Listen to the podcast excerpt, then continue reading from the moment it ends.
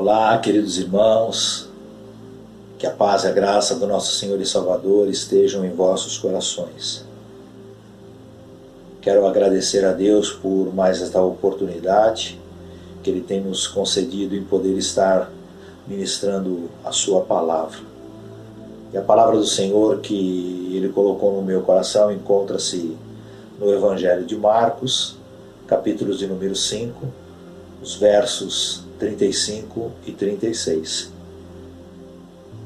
Diz o seguinte: Estando ele ainda falando, chegaram alguns do principal da sinagoga, a quem disseram: A tua filha está morta, para que enfadas mais o mestre? E Jesus, tendo ouvido essas palavras, disse ao principal da sinagoga: Não temas, crê somente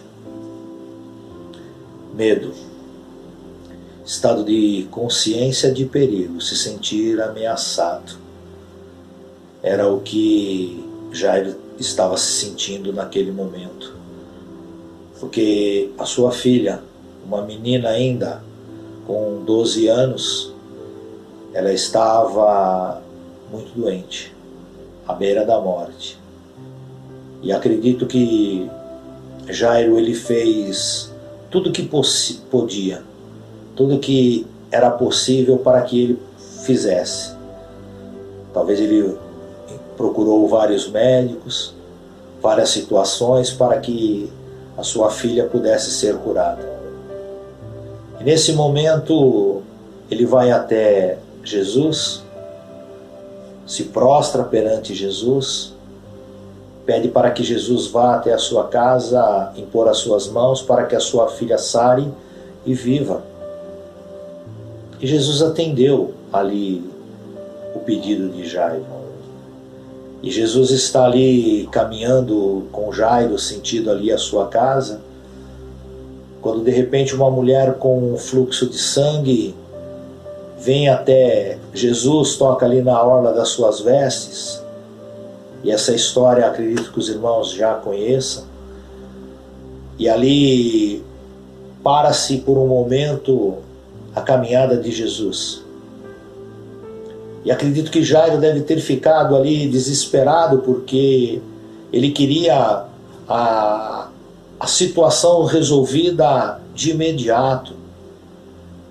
Muitas vezes, querido, nós queremos que as situações elas sejam resolvidas de imediato. Mas o tempo de Deus é diferente do nosso tempo. O tempo de, de Deus é o tempo dele. Ele não se negou de ir ali até a casa de Jairo, mas ele precisou parar também. E ali a cura acontece naquela mulher do fluxo de sangue. Jesus continua ali a caminhar rumo à casa de Jairo.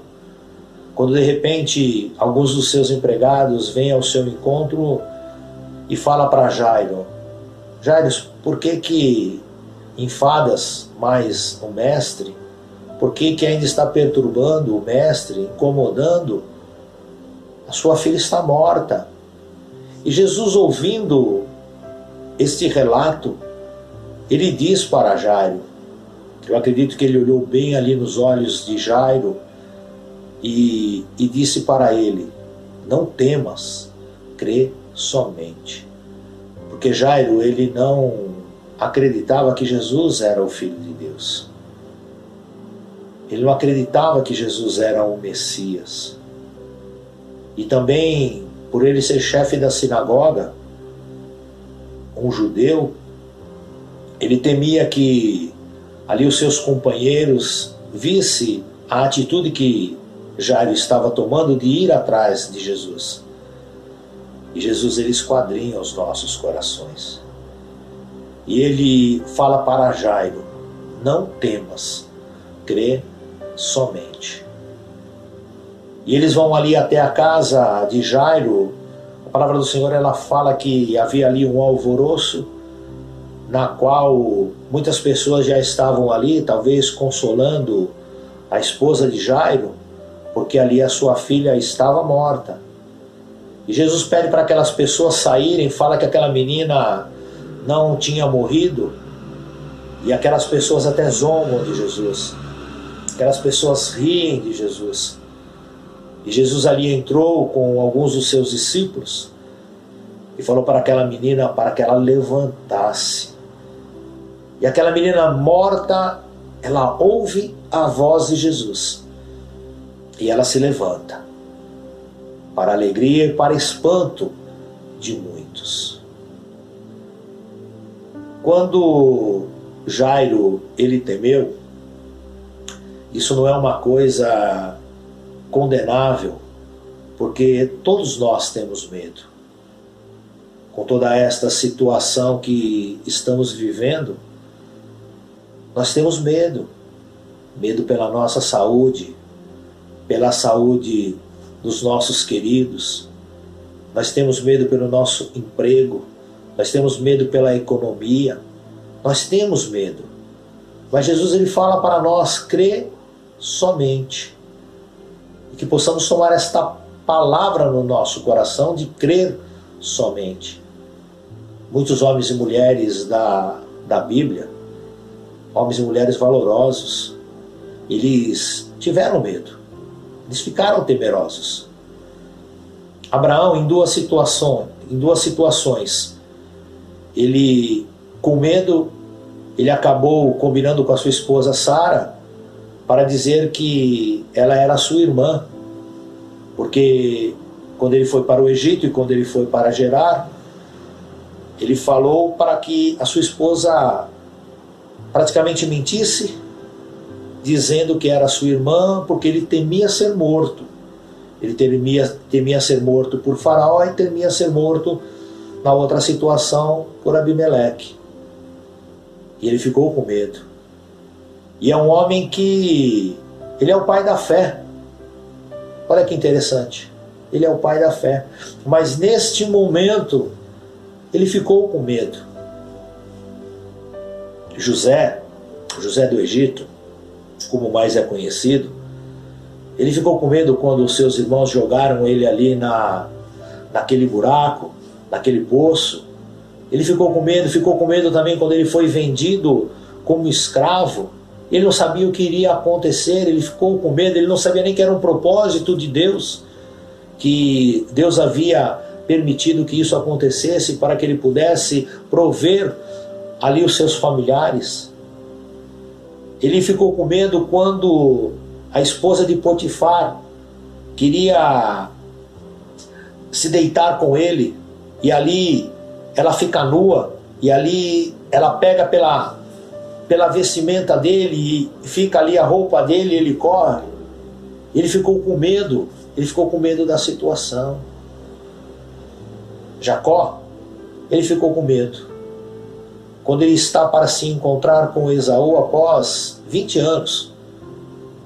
Ele está para se encontrar com Esaú, seu irmão, e seu irmão havia prometido que iria matá-lo. Nesse momento ele ficou com medo.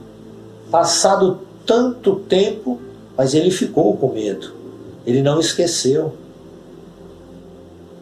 Elias Elias era um homem valoroso, um homem grandioso nas mãos do Senhor, fez grandes prodígios, mas com, por causa de uma mulher, Jezabel, quando falou que iria matá-lo, ele ficou com medo, se escondeu, fugiu.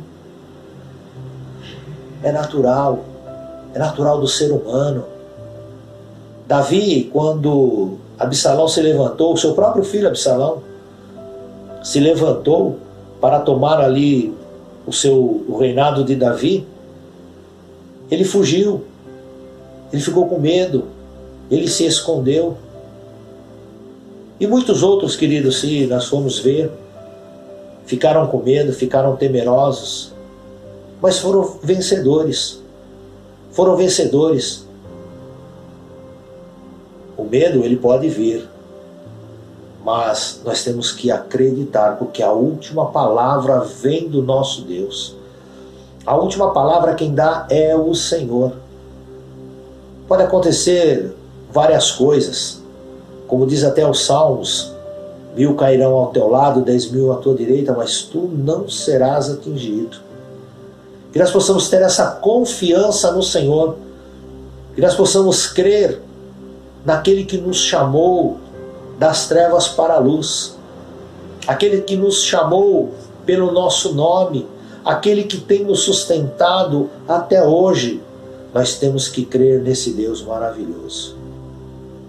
Toma posse desta palavra, meus queridos. Não temas, crê somente.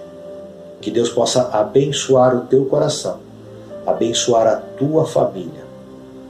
Em nome do Senhor e Salvador Jesus Cristo. Amém.